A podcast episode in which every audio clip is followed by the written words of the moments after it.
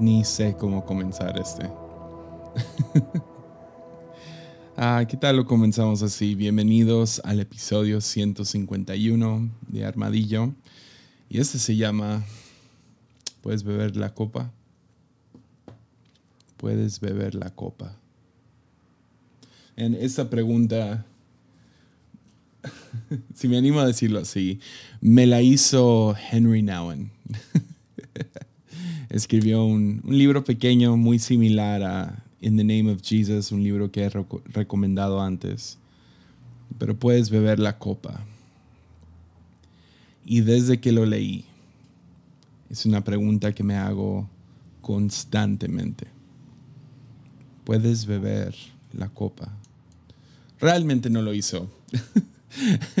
no lo hizo Henry Nouwen.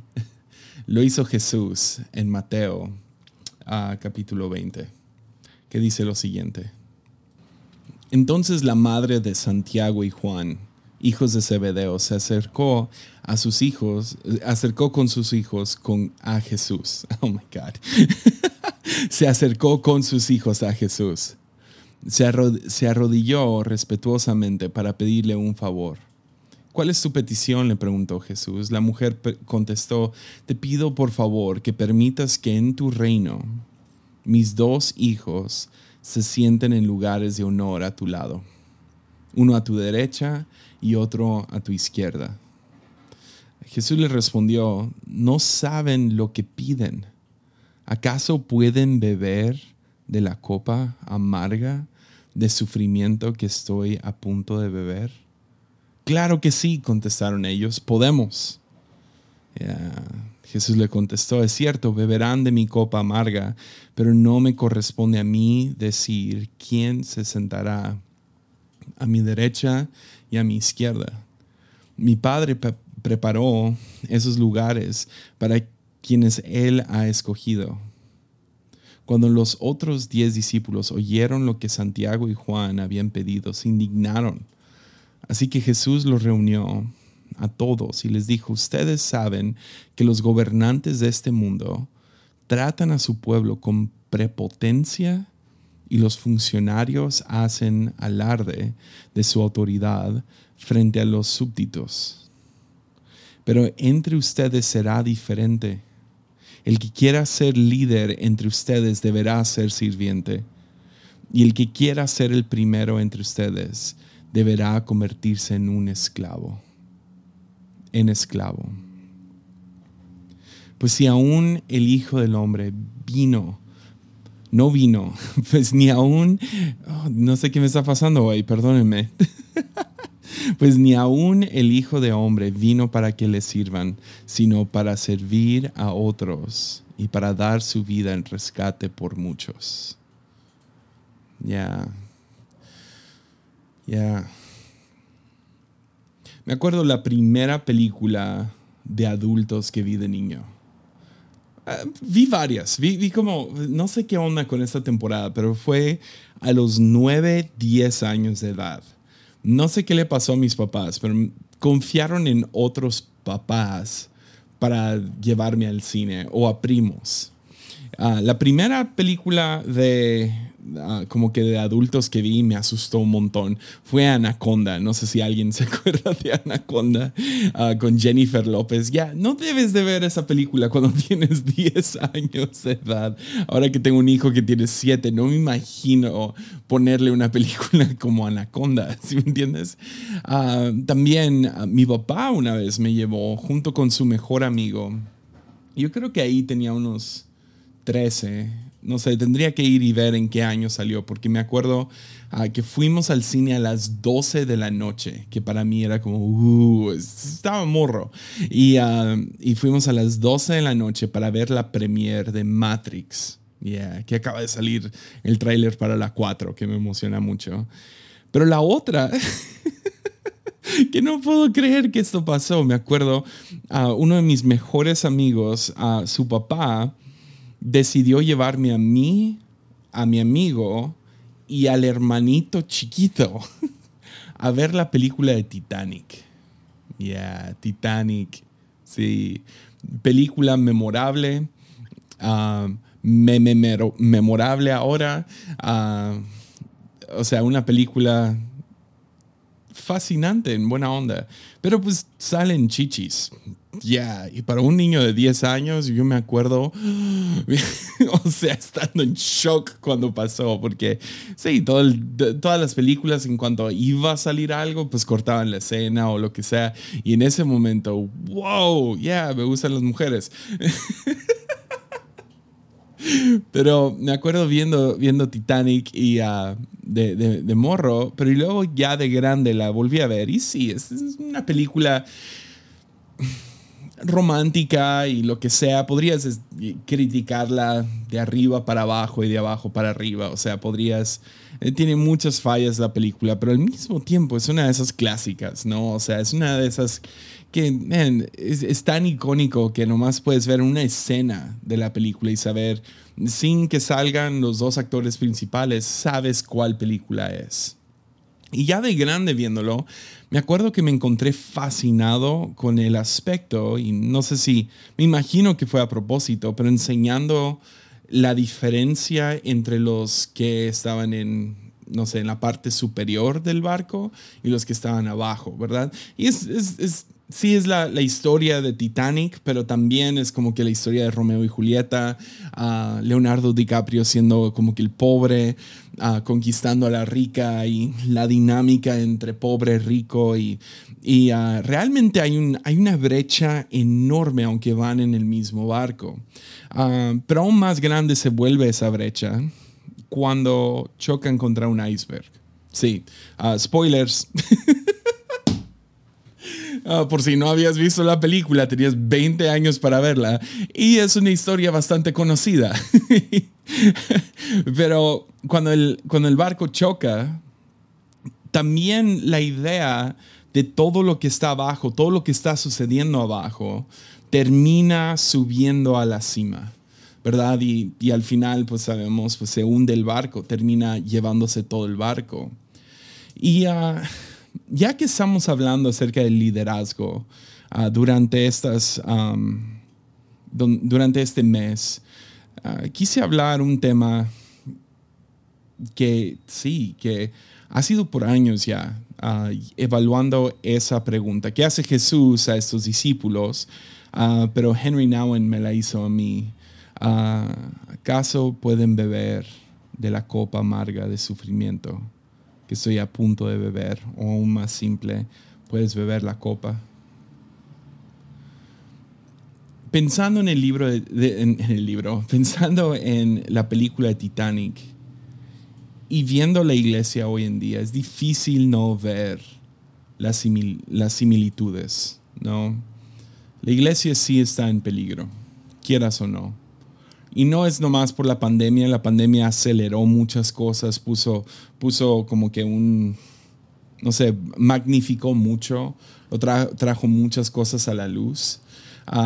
pero aún antes, o sea, todo el abuso sexual que está sucediendo, ah, el abuso de poder, autoritarismo, mal uso de finanzas, ah, la iglesia inclinándose a poder, para poder conseguir poder político.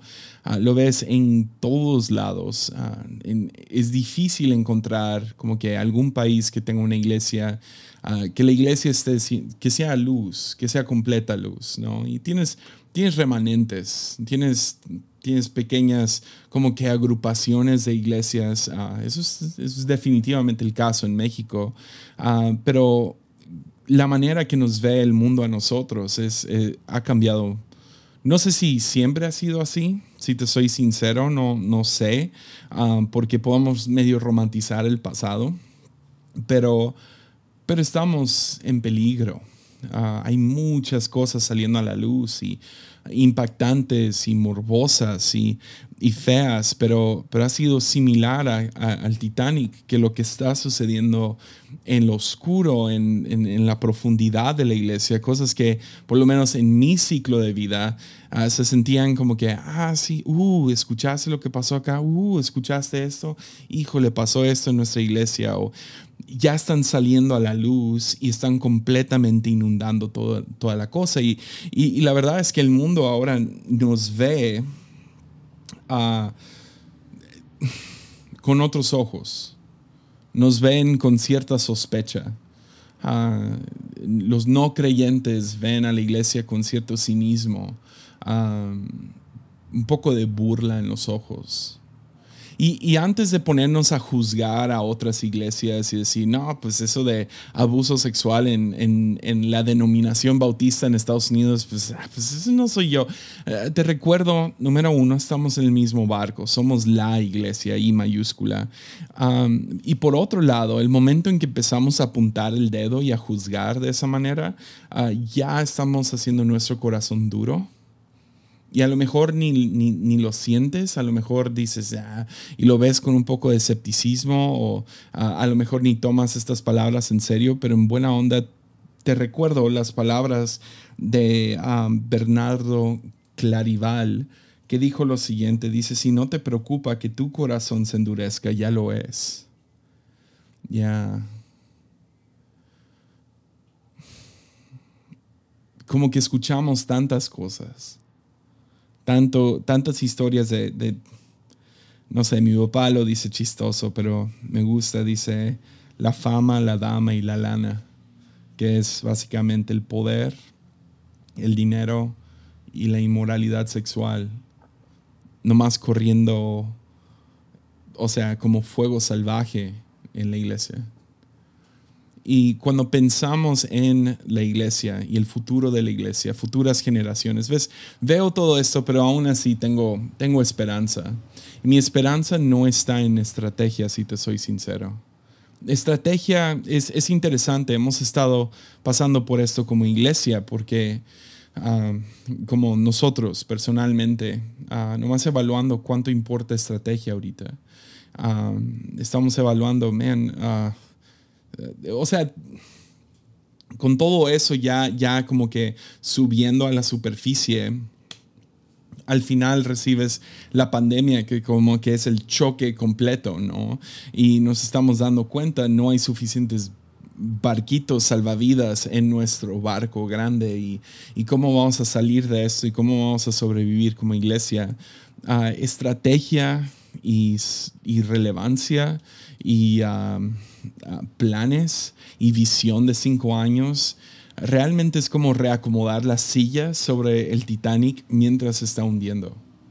No lo veo muy de mucha ayuda en este momento. tiene su tiempo, pero lo que va a ayudar a futuros líderes, líderes jóvenes, ah, no va a ser que, que, se nos ocurran buenas ideas.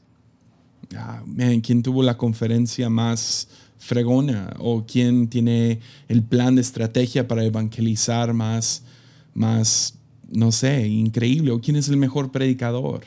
O sea, todas estas cosas tienen su tiempo. Hay que aprender a ser mejores predicadores, hay que tener algún tipo de plan de alcance, hay que tener, no sé, yo no tengo nada en contra de que una conferencia sea buena, o sea, pero al mismo tiempo no lo veo siendo muy siendo de mucha ayuda para un barco que se está hundiendo. Pero sí veo la iglesia con futuro y esperanza, pero solamente por medio de la formación de carácter de nuevos líderes. El carácter de la iglesia ha sido cuestionado. El, el poder de la iglesia ha sido vendido el testimonio, el testimonio de la iglesia ha sido contendido. Y sí, el mundo nos ve con sospecha. Y la verdad es porque si estamos en algún tipo de... Lo que se ha promocionado es carisma y milagros. Muy similar a la condición de la iglesia de, de Corintios.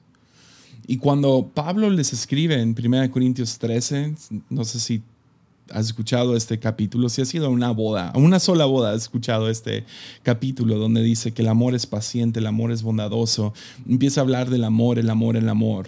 Ah, no, no, Pablo no estaba pensando en, en futuras bodas. No, lo que él estaba pensando era, tengo una iglesia que es más conocido por su carisma y sus milagros que su carácter. ya tienen buena carisma. Las cosas están superficialmente muy chidas, muy cool, pero al final del día no hay buen carácter. Y la verdad es que hablar acerca de carácter no es sexy. No lo es.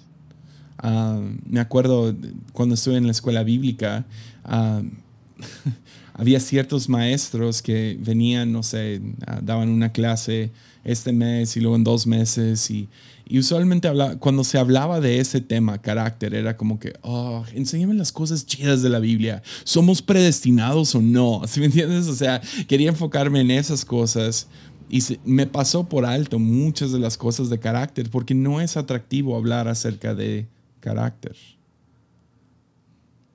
No lo es. Pero genuinamente ahora ya madurando y creciendo y todavía estoy bastante joven, ingenuo, menso, veo el futuro con cierta esperanza porque veo el poder del carácter. Y las cosas que quiero compartir el día de hoy ah, han sido las cosas que me han,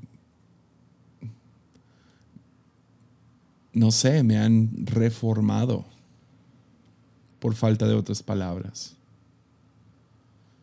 Entonces aquí tenemos la historia de una, de una mujer que creo que llega con las mejores intenciones. Quiere encontrarle un buen puesto a sus hijos Ah, me imagino como una, en inglés tienen el término, no lo he escuchado mucho en español, pero madre helicóptero que está nomás encima de sus hijos. y uh, me imagino que era un poquito así, me imagino a Santiago y Juan ya siendo adultos como que, mamá, que todos los que somos más grandes y tenemos una mamá sabemos todavía que somos por siempre sus hijos. Pero ella llega con las mejores intenciones, pero al mismo tiempo un poco ingenuo.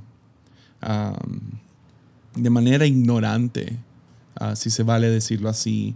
Ella le pide a Jesús, uh, ella creyendo va a ser un rey, pero el lado ingenuo o, o ignorante es que ella piensa va a ser un rey como los reyes que conocemos aquí va a ser un líder, va a estar encima de muchas cosas y, y pues yo quiero que mis hijos se sientan uno a la derecha y uno a la izquierda. Y ah, ella no entendiendo uh, qué tipo de rey iba a ser. Sí, iba a ser el rey, pero su reino iba a ser de otro mundo. Entonces ella pide, pide por poder, pide liderazgo. Y uh, Rápidamente estos dos contestan sí, muy rápido. ¿Pueden beber de esta copa amarga de sufrimiento? Claro que sí, podemos. sin ninguna pausa, sin, sin esperar ni un momento. Nomás contestan que sí. Y Jesús obviamente no está hablando acerca de una copa literal. Ah, está hablando acerca de un estilo de vida una forma de vivir. Y dice, esto va a ser difícil. Entonces los advierte y al mismo tiempo Mateo ahora nos advierte. Y si me atrevo a decirlo así, te advierte. Que si quieres esta vida va a ser como tomar una copa amarga. Y es una vida difícil, no es una vida fácil. Y la, nosotros sabemos cuál fue esa copa amarga es la cruz. Es morir a ti mismo. Algo que Pablo después describiría en Gálatas 2.20 ya no vivo yo, más Cristo vive en mí. Y somos muy rápidos, igual que uh, Santiago y Juan, de contestar, sí, sí, ya, ya no vive Cristo, ya no vivo yo, más Cristo vive en mí, porque pues yo ya no escucho música secular o lo que sea. Y es como, ni tomaste un minuto para pensar esto y líderes aún peor. Somos tan aprovechados y somos tan rápidos para decir que sí, que ni pensamos en qué significa eso. ¿Qué significa para nosotros? Y lo justificamos todas nuestras acciones donde no somos crucificados con predicaciones y leyendo la Biblia y torciendo las palabras para vivir vidas espléndidas donde no tenemos que estar sobre ninguna cruz. Y eso termina llevándonos a el Titanic hundiéndose. Eso lleva a abuso de poder y inmoralidad sexual y mal uso de finanzas y hincarse ante otros poderes y buscamos um, fingir milagros y es que contestamos muy rápido que sí.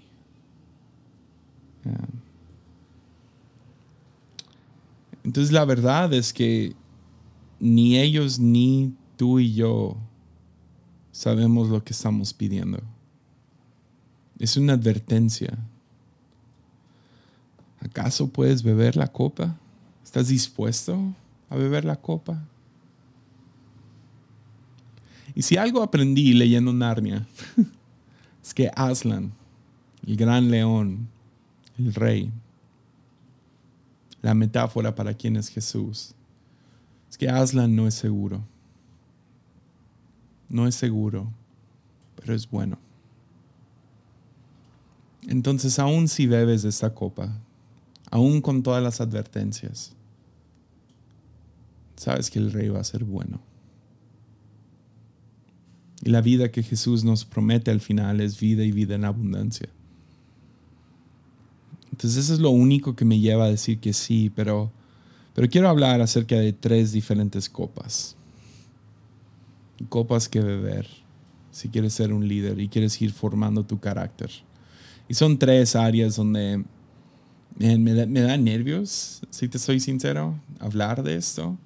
al mismo tiempo impulsado, nomás para poder ponerlo en papel. Tres cosas que Dios me ha estado, no sé, ministrando. Y a lo mejor todo comenzó cuando leí In the Name of Jesus por primera vez. En el nombre de Jesús, de Henry Nouwen cambió por completo mi vista de qué es lo que es ser un líder. Un líder eclesiástico, un líder pastor. Tener influencia, ¿qué significa? Entonces sí, tengo tres, tres preguntas. Comenzamos con la primera. ¿Puedes beber la copa de autoexamen? de autoexamen. Ah, es, mientras crecí, estudié en casa la mayoría de mi vida. Ah, fui a la escuela unos dos, tres años ahí, ah, medio esporádicos, medio separados, pero la mayoría de mi vida fui educado en casa.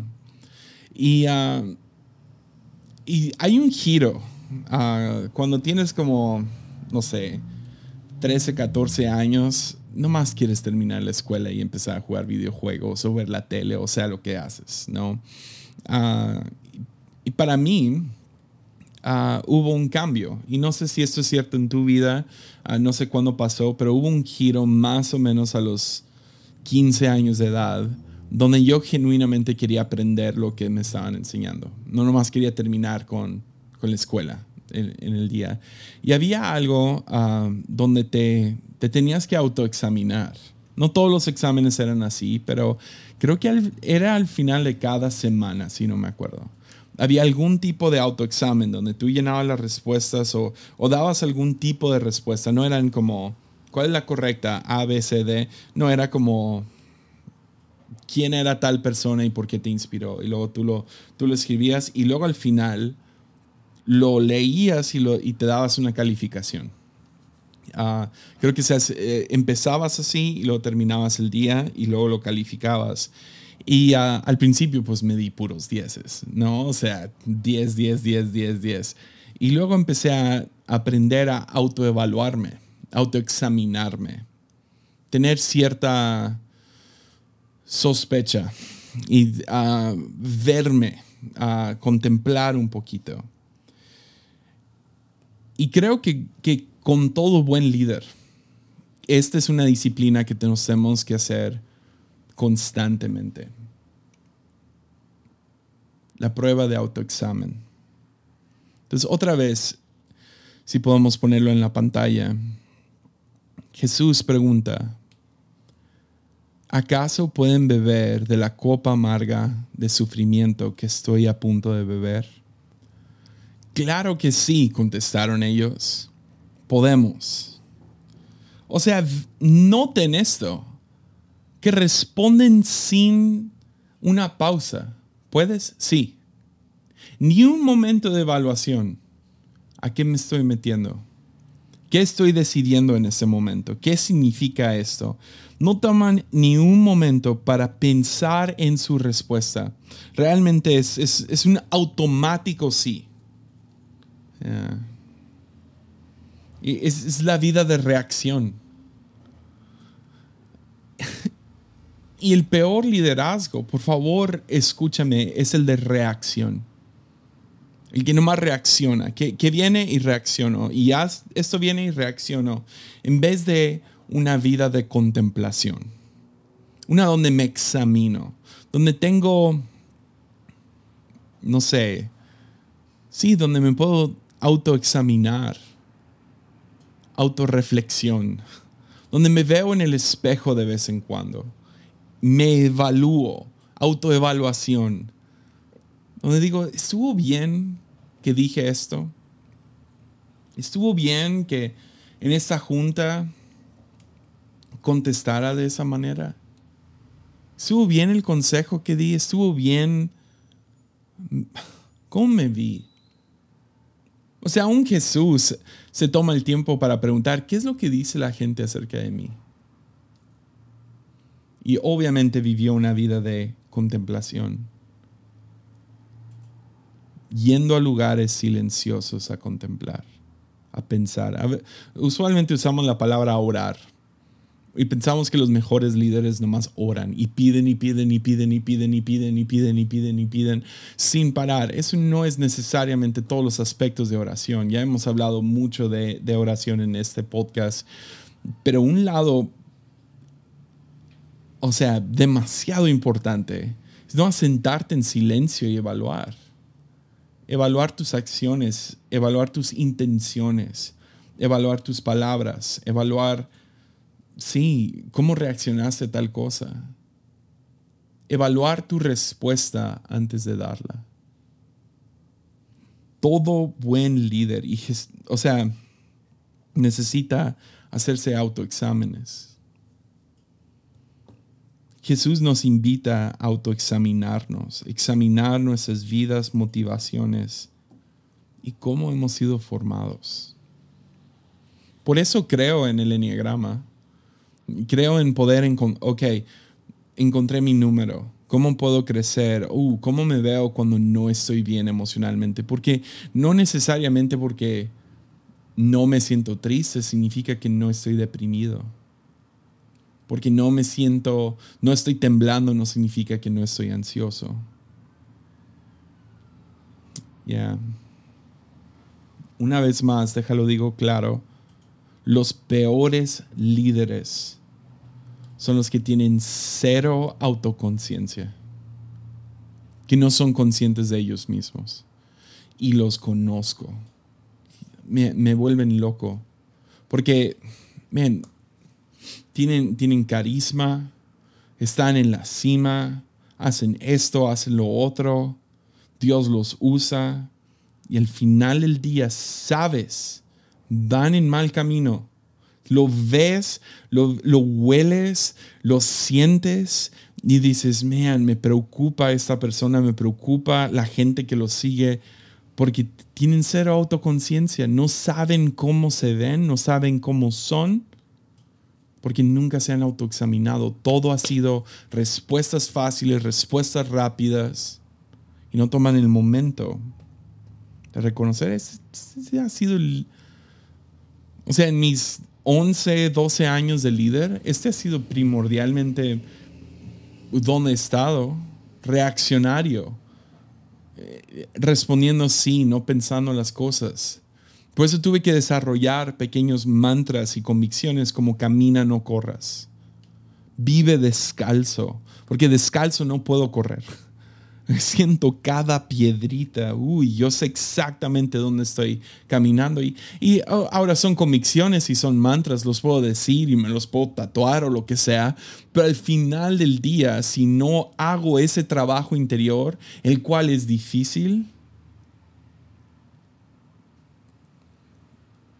el Titanic se hunde. Y líderes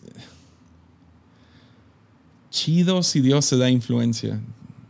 Chidísimo. Pocos lo alcanzan. Pero haz el trabajo interior. Trabaja en ti mismo.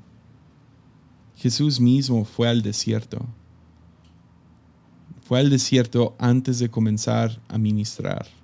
Y necesitamos continuamente ir al desierto, a lugares solitarios y confrontar nuestros demonios, nuestras tentaciones. Pero creo que aún más importante en mi vida ha sido confrontar mis ídolos.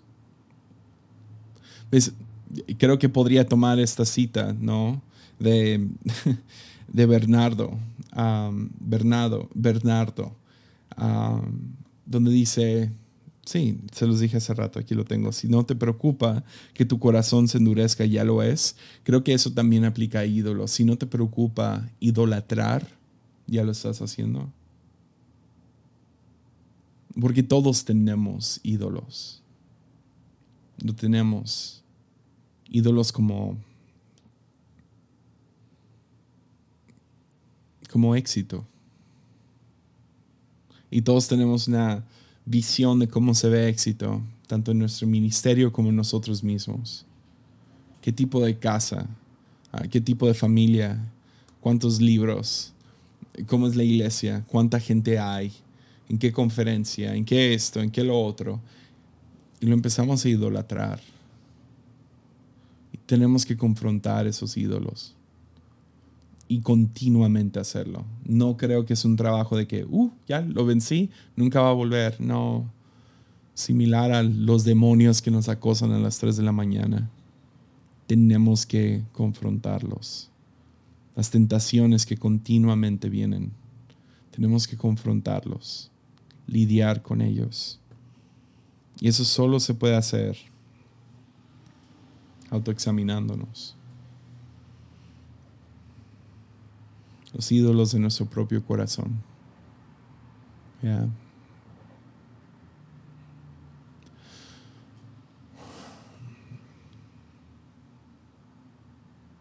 Vamos a malgastar nuestra vida si no, si no practicamos introspección. Un momento para evaluar cómo estoy. ¿Cómo estoy? ¿Cómo voy? Con quién voy.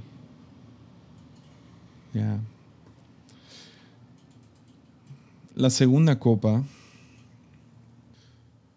¿puedes beber de la copa de escuchar? O sea, yo no más me refiero a escuchar. O sea, igual, esto lo diría con autoexamen, es escuchar de manera crucificada. Yeah. Escuchar de manera crucificada. Es ya no vivo yo, más Cristo vive en mí. Ya no se trata de mí, se trata de poder escuchar a mi prójimo. Jesús les dice, ¿quieren ser grandes? Sirvan. Sirvan a otros. Y honestamente no hay... Ah, bueno, a lo mejor hay, a, lo mejor me estoy, exagerando un poquito, pero para mí personalmente no hay una manera más práctica de servir a mi prójimo, servir a, la gente de nuestra iglesia, servir a gente a, la cual estoy influenciando o liderando, con los que tengo responsabilidad. No hay manera de servirles mejor que simplemente escuchando. Ya. Y ves, líderes tenemos la mala tendencia. Creo que cada ser humano, pero realmente se enfatiza cuando tú estás a cargo. De escuchar para responder. O sea, piensa en, uno de los, una de las prácticas número uno que hacemos como líderes es consejería. Nos sentamos, escuchamos y lo aconsejamos. Y eso está bien. Hay gente que necesita consejo en sus vidas, lo invitan a, sus vidas, pero luego tomamos esa práctica de que alguien me está escuchando, alguien me está escuchando a mí, alguien me está escuchando a mí. Y poco a poco nos volvemos adictos a ser escuchados, a escuchar. Escuchar a otros. Y genuinamente creo que los primeros que deben aprender a escuchar son los que están en poder ahorita. Oír. Ya no vivo yo. No se trata de mí, no se trata de mi sabiduría, no se trata de mis argumentos. Es sentarme y escuchar. Y la razón que es difícil es porque tienes que crear espacio en tu corazón para otra narrativa de vida, para otra historia ok, esta, ha sido la verdad de cómo avancé y cómo he tenido un buen matrimonio y cómo creo a mis hijos y cómo, no sé, cómo yo estudio la Biblia. Ese son, ese es cómo me funcionó a mí. Ahora tengo que abrir mi corazón para escuchar cómo lo ha logrado alguien más o cómo mi manera ha aplastado a que otros lo puedan hacer. Ya, líderes son muy rápidos para animar a su congregación, estudien sus Biblias hasta que se les ocurren a la gente de su iglesia diferentes razonamientos detrás de versículos y ahí no, no, no, no, o sea, no, no, no, no. Lee la Biblia, estudia la Biblia, pero ten el mis, la misma idea que yo acerca de la Biblia.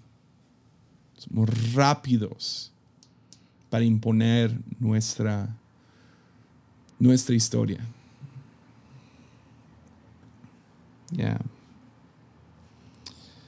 Me gusta pensar en escuchar como encarnación. Ahora, acabo de hablar acerca de esto hace poquito, acerca de la encarnación de Jesús. Uh, se llama de lo abstracto a lo tangible. Pero una de las cosas que veo en Jesús es que dejó su mundo el cielo para venir a nuestro mundo y caminar con nosotros. Y creo que escuchar se ve así, es dejar mi narrativa, mi historia, mi mundo y caminar dos, dos pasos, tres pasos, diez pasos en los zapatos de alguien más. Entonces no se trata de, o sea, camino junto contigo, es, trato de ponerme tus zapatos. Y yo sé que eso es, es imposible. Pero creo que es más posible si escuchamos. Dejando nuestro mundo atrás y entrando al mundo de alguien más. Y les digo, los primeros que deberían de estar escuchando son aquellos que están en poder o han beneficiado del sistema. Entonces deja, digo esto de volada, los primeros, los que deberían, si queremos cambiar esto, cambiar el rumbo de la iglesia para el futuro, dejar una mejor iglesia a la próxima generación, realmente creo que hombres deben de escuchar a mujeres. Creo que ricos tienen que escuchar a pobres. Creo que adultos tienen que escuchar a jóvenes y adultos tienen que escuchar a ancianos. Escucha a los que han sido oprimidos, olvidados, ignorados. Y deja de hacer excusas de por qué ellos no saben y por qué tú eres mejor. No, no, no, sírveles entrando a su historia.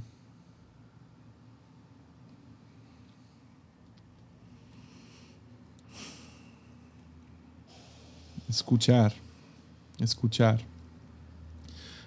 Escuchar es entrar a su mundo. Escuchar de manera de encarnación. Entro a tu mundo. Realmente empatizo y simpatizo, pero más que nada te vuelves mi prójimo. Nos paramos hombro a hombro y vemos el mundo desde tu perspectiva. Me acuerdo, uh, ya vamos a cumplir en unas semanas 12 años de casados. Sí, estoy emocionado. 12 años de casados. Yo y Mimi. Y ah, me acuerdo alguien ah, diciéndonos, ya, esto te va a tomar mínimo 10 años en aprender a hacer un matrimonio. Y yo, hombre, lo voy a hacer en dos. Ah, pero sí, tenían toda la razón. Llevamos ya casi 12 años y sigo aprendiendo cómo ser un buen esposo. Seguimos aprendiendo a ser un buen matrimonio. Y y es interesante, una de las cosas más difíciles, si, si, si autoexamino mi vida y autoexamino mi corazón, si veo mi matrimonio y por favor, escúchenme hombres, por favor, les va a ayudar un montón. Es algo súper práctico y ayuda demasiado. Pero cuando mi esposa llegaba con algún problema, sea que está triste o enojada, ¿no? Una de esas dos, yo siempre respondía con cuatro, o respondo todavía, mi naturaleza es responder de cuatro diferentes maneras, ¿ok? Cuatro diferentes maneras. Número uno, trato de resolver el problema. ¿Qué problema tienes, cariño? Ven para acá, ni le digo cariño. ¿Qué problema tienes, Mix? Yo te la arreglo. Ven, o sea, yo tengo opciones. Te voy a dar esta opción y esta opción y podrías hacer esto y podrías hacer esto para dejar de estar triste y dejar de estar enojada, ¿no? O sea, ya, nuestro hijo hizo qué? Ah, pues sabes que para la otra haz de esto, esto y esto. no funciona. No funciona, ¿ok? Entonces, número uno, trato de resolver sus problemas y no funciona y todavía yo de terco sigo haciéndolo estoy bien menso. La otra es, ah, me, me, me sobrepongo en la situación. Pues si, si yo fuera tú, yo, y es otro tipo de resolver problemas, es como, no, pues yo haría esto. ¿no? Es como, pues yo no soy tú, entonces tampoco funciona. La otra es minimizo. esa la he regado bastante. He minimizado tantos problemas con los que ha llegado Mimi uh, y los, ah, no es la gran cosa. O sí, te dijo esa palabra, no es la gran cosa. No, no X, déjalo pasar, deja que pasen unos días, no es la gran cosa. Ya, he hecho eso demasiado. Tampoco sirve. O la otra es nomás algo corriendo. nomás lo evito por completo. Uh, ¿Te hicieron qué? Oh, ok, ahorita vuelvo, ¿eh? y uh, no, tampoco funciona. Pero un amigo, hace unos dos años creo, 2019, todavía me acuerdo del momento, del año, me voy a acordar por siempre, porque fue el mejor consejo que alguien me ha dado de matrimonio. Me dijo, para la otra, ¿ok? Para la otra, que tu esposa esté enojada o triste tienes que estar presente. Vela los ojos, escucha su situación. Y si ella está triste, tú te pones triste. Y si está enojada, enójate. Entonces yo dije, oh, ok. Ah, o sea, espero que sea genuino, no quiero fingir algo. Ah, y me acuerdo la primera vez que lo probé. Tuve mi momento perfecto. Entra Mimi a la casa, está enojada. Y sobrecompensé. Está enojada y dice, no, ¿tú crees me hicieron esto? Y yo, ¿te dijo qué? y yo me fui a otro nivel. Y, y lo chistoso es que a lo mejor comenzó con táctica, pero genuinamente cuando la escuché y la miré a los ojos y dejé que su emoción entrara a, mis emociones, también me enojé. Y yo, vamos ahorita, vamos a ir a hablar con ella y vamos a decirle esto y le vamos a decir lo otro acerca de su mamá. Y Mimi responde, no, no, no, no, no, no, no, no, no, no, no, Jesse, deja las llaves, deja el cuchillo ahí. no, no, no, no vamos a reaccionar. No, no, no, tranquilo, tranquilo. Ella ya me está tranquilizando a mí. y, o sea, funcionó. O sea, se calmaron las cosas. Yo estuve con mi esposa y ya, o sea, a lo mejor si yo hubiera sido el modo pastor, modo, modo señor de la casa, yo hubiera minimizado esa onda, hubiera no sé, intentado solucionar, ve y dile tal cosa. no, lo que funcionó, lo que Mimi realmente quería es que la escuchara. Y me pregunto, me pregunto, ¿cuántas iglesias serían mucho más sanas? ¿Cuántos staff? O sea, el, grupo de gente que trabaja, los, como que el, el grupo central, ¿cuántos serían más sanos si el líder escuchara, se enojara con los que están enojados, se entristece con los que están tristes? genuinamente está presente, mira los ojos y escucha de manera crucificada. ¿Ves? Cuando yo lo hice con Mimi, escucharla, enojar, ¿sabes qué, ¿sabes qué sintió ella? Y después me lo dijo. O sea, ya, ella ya sabe que yo me sé esta táctica, eso no es nuevo y no es táctica ya. O sea, sí, empezó como, ah, a ver, déjalo pruebo funcionó y le dije, oye, me dijeron esto y me dice, Jesse, genuinamente me sentí amada. Estabas conmigo. hemos o sea, todavía la riego, hay veces que minimizo, salgo corriendo o trato de solucionar. pero cuando escucho, cuando estoy presente, se siente amada y creo que es lo mismo con nuestra iglesia. Creo que es lo mismo con la gente que llega a nuestra iglesia. Creo que es lo mismo con nuestros voluntarios. Que si están cansados, no andamos nomás solucionando problemas o minimizando. Ándale, no, en mis tiempos, no, hombre, era mucho más difícil.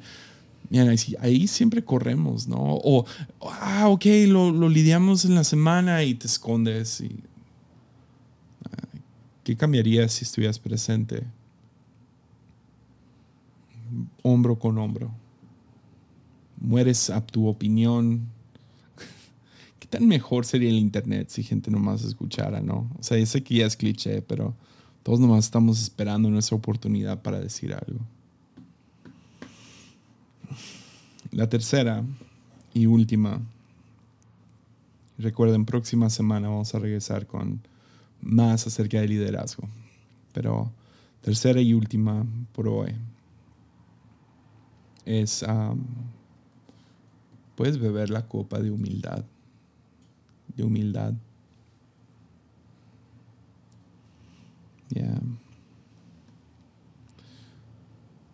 Ser un líder, ser un líder del reino requiere confrontar nuestros derechos. ¿Cuál es mi derecho? ¿Cuál es mi título? ¿Cuál es ¿Qué es lo que yo merezco? Yo he estado aquí por tanto tiempo. Yo merezco tal cosa. Yo tengo mis derechos, tengo mi título. Merezco que me respeten. Y uh, creo que todos han escuchado, ya es un cliché, pero es tan bueno, que humildad no es pensar menos de nosotros, o sea, no es ay, qué malo soy, qué tonto soy, qué mal líder soy, nada de eso. Ah, no es pensar menos en, de nosotros, sino es pensar menos en nosotros. Es no estar buscando a ver qué me toca a mí. Ah, pues hace, hace un par de semanas entramos a nuestra casa, nuestra casa hogar. Nuestra casa de nuestra casa hogar, casa nana. casa, casa, casa. Ah, pero entramos. Hemos estado construyendo esta casa ya por dos años, tres años, y ha sido un proceso lento, literal. Entra un peso, se gasta un peso. O sea, hemos ido literal así. O sea, compramos un ladrillo a la vez, casi, casi. Y es hermosa la casa. Es una casa cinco estrellas. O sea, es un orfanatorio hermoso cuando terminemos todo, que van a ser dos casas y luego otro complejo ahí que va a funcionar como, como para nuestra escuela, la escuela de ella, de, los niños y también al mismo tiempo a lo mejor un campus ah, para nuestra iglesia. Va a estar hermoso, o sea, todo. El terreno ahí está. Ah, pero acabamos de terminar nuestra primera casa, que es la casa de niñas. Y entramos a un sábado, pues esa noche, primera noche, acabamos de literal mudar todo, chidísimo, nos pega un huracán aquí en Tepic. Y el huracán es violento y fuerte. Ah, no, no, no es tan feo aquí en Tepic como lo fue en, por ejemplo, Puerto Vallarta y algunas de las ciudades en la playa, ah, obviamente, ah, pero sí fue fuerte. Y es como que para la primera noche, chale. Se fue la luz y se empezaron a volar unas láminas.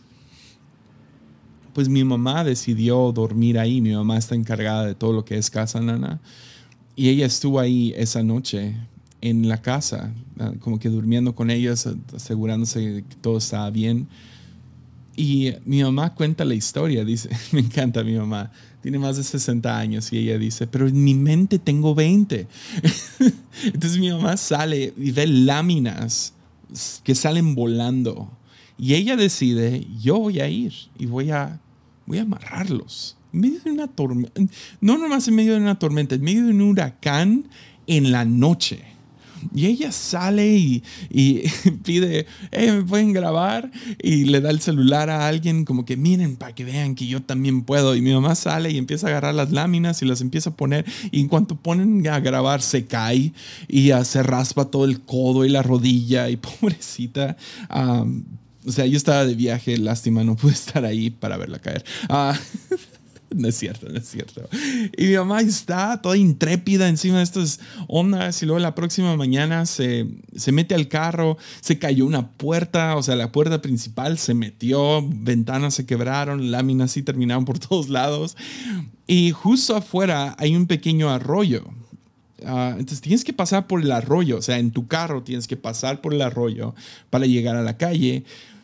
Pues mi mamá se mete y está está mucho más profundo y lleno de lodo. Entonces el carro cae y se estanca. Es domingo en la mañana. Y mi mamá se baja del carro y le llega hasta como un poquito más arriba de la rodilla el agua. Y está toda asustada y le habla a mi papá. De toda, de toda la gente le habla a mi papá a que vaya a ayudarla a salir de este, de este estancamiento con su carro. Y ahí ves a mis papás quienes son pastores de, de un ministerio masivo, de mucho impacto, más de 20 iglesias plantadas, escuelas bíblicas, estás hablando de, de, iglesias buenas y encargados de docenas y docenas de pastores y eh, casa de niños y ministerio en la prisión y o sea, increíbles líderes en su vejez. O sea, no sé, se van a agüitar si los llamo viejitos, pero en su vejez ya son abuelos, o sea, tienen más de 60 años, fueron de los primeros en vacunarse. Y uh, entonces, y ahí los ves a los dos sirviendo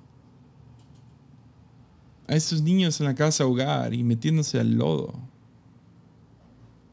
Ya, yo sé que fue un accidente, pero ¿Qué le tocaba a mi mamá estar ahí? ¿Qué le tocaba a mi papá ir a sacarla? Y veo eso y digo, man, ese es el tipo de liderazgo que quiero. El liderazgo que está dispuesto a meterse al lodo por el ministerio. Que nunca nos volvamos demasiado buenos, demasiado poderosos, demasiado ricos, demasiado finos para hacer el trabajo sucio.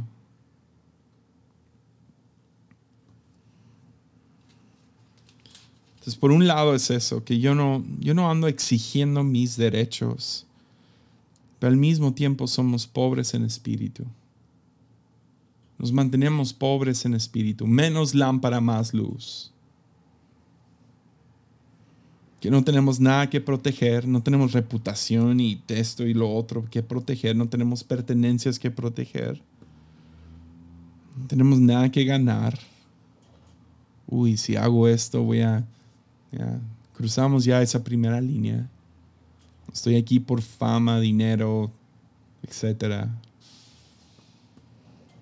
Y no tengo nada que probar. Es una, es una cruz, es una bebida amarga. Humildad genuina reconocer que Jesús sostiene todo y que no me necesita, pero me invita. Esa es, esa es una difícil para mí. Difícil para mí y para mí, lo hemos hablado bastante. Que sentimos que si no estamos, ¿qué le va a pasar a la gente? ¿Qué le va a pasar a los voluntarios? ¿Qué le va a pasar a la gente de Armadillo que escucha Armadillo? Jesús lo sostiene. Entonces yo no tengo que andarme estresando un montón, tratando de hacer crecer esto. O simplemente ser agradecido. Sí, gracias, me invitaste.